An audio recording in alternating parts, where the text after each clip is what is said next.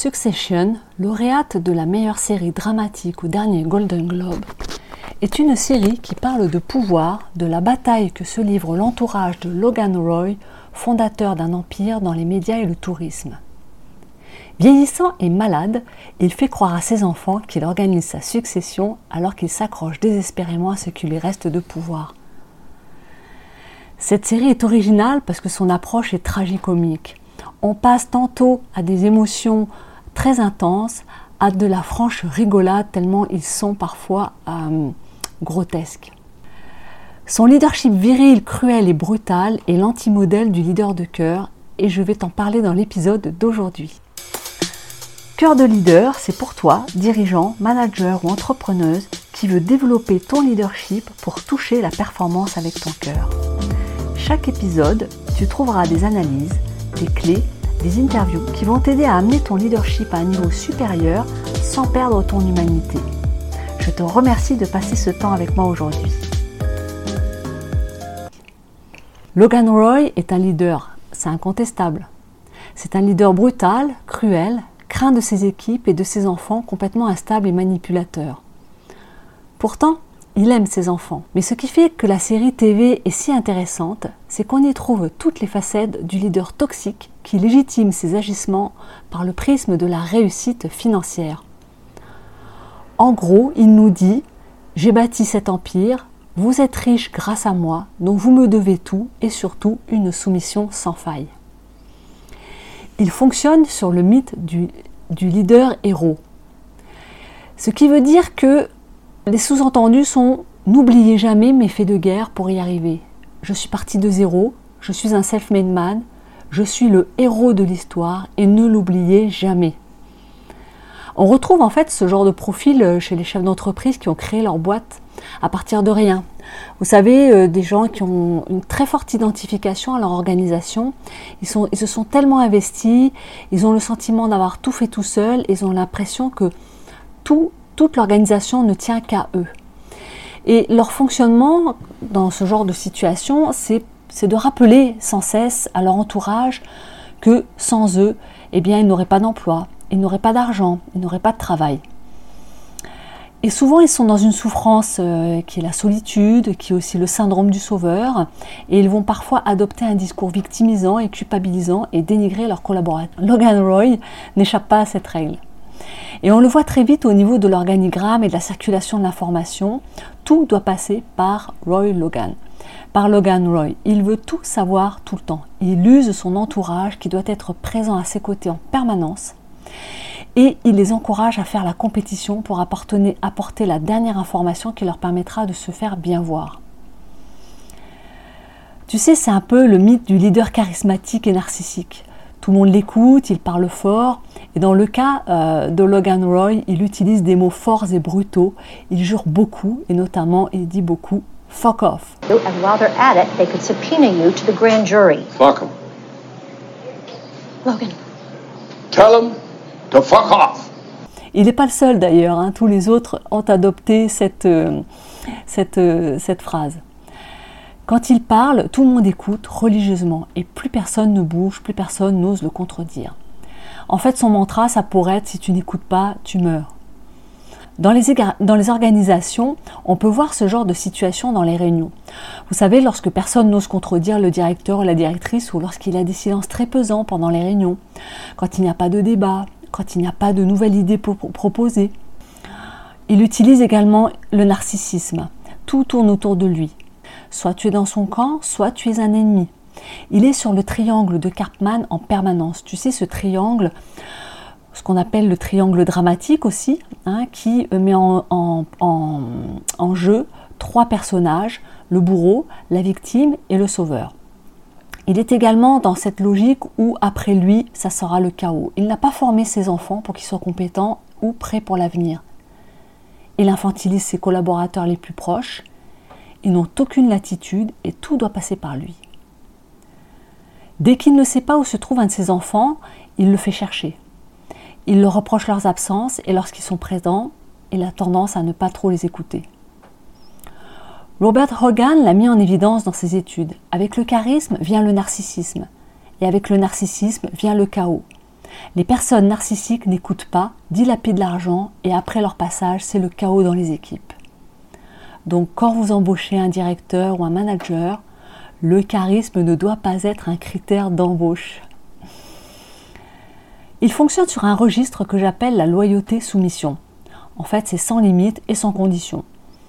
Il s'entoure de gens serviles et manipulables. Il nomme les personnes qu'il considère comme non dangereuses pour lui. C'est le cas à un moment donné où il va nommer Jerry, la conseillère juridique. Il va la nommer présidente par intérim pour en fait faire de l'affichage parité femme, mais aussi parce qu'elle ne fait pas de vagues et qu'elle est loyale. Mais moi je te le dis, la loyauté a des limites. En tant que leader, tu dois t'entourer de personnes qui sont capables de te contredire et de te challenger sur la cohérence de tes décisions avec tes valeurs.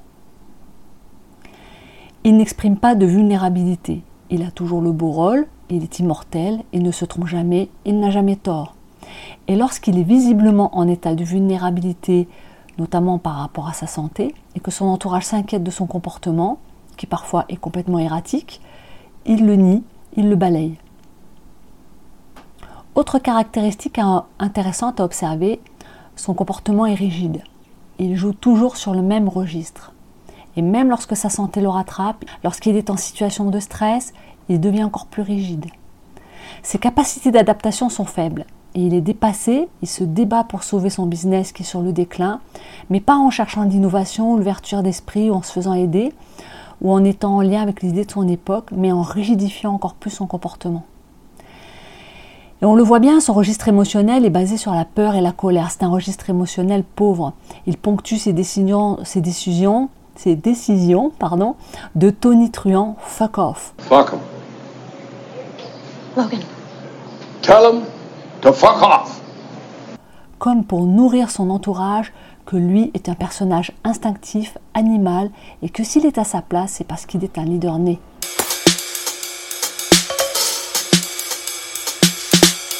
Divisé pour mieux régner, il manipule ses enfants, leur fait croire qu'ils seront les élus, il leur parle en privé en un à un pour leur faire croire qu'ils vont devenir les numéros un, qu'ils sont les meilleurs, et ainsi il les monte les uns contre les autres. Il pense et fait ressentir à ses collaborateurs et ses enfants qu'ils sont remplaçables. Au lieu de les renforcer dans leur position et de les encourager, il les déstabilise, les menace et parfois les renvoie, puis les rembauche mais c'est beaucoup d'énergie déployée à tenter de diriger tout seul. Napoléon Hill l'a mis en évidence. L'intelligence collective est un puissant moteur de performance. Et en tant que facilitatrice de mastermind, je le vois. Les humains sont faits pour coopérer et les résultats n'en sont que meilleurs.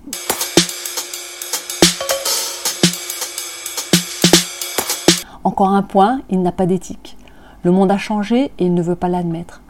La responsabilité sociétale de l'entreprise, la parité, les discriminations, la transparence ne l'intéressent pas. Il est poursuivi pour des affaires de viol, il a le FBI euh, qui euh, fait des perquisitions chez lui, mais il n'exprime aucune sympathie vis-à-vis des personnes blessées et aucune culpabilité par, par le fait que ce se soit passé dans son organisation. Pourtant, la culpabilité est un moteur de changement puissant contrairement à la honte. La culpabilité vous met en lien avec des comportements inappropriés, alors que la honte vous fait sentir comme une erreur. La honte est en lien avec qui vous êtes. La culpabilité est en lien avec vos comportements. Donc être capable de ressentir la culpabilité, eh bien ça permet de comprendre les limites à ne pas dépasser pour conserver des bonnes relations avec son entourage. Et ça, c'est une compétence de leadership qui est indispensable. Alors continuons avec Logan Roy, le leader viril de la série TV Succession.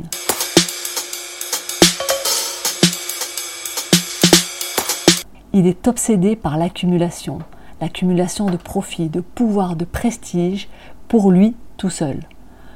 Logan Roy ne s'intéresse pas à la pérennité de son organisation, aux emplois et aux familles qui dépendent de ses décisions, pas plus qu'à faire du travail d'information de qualité.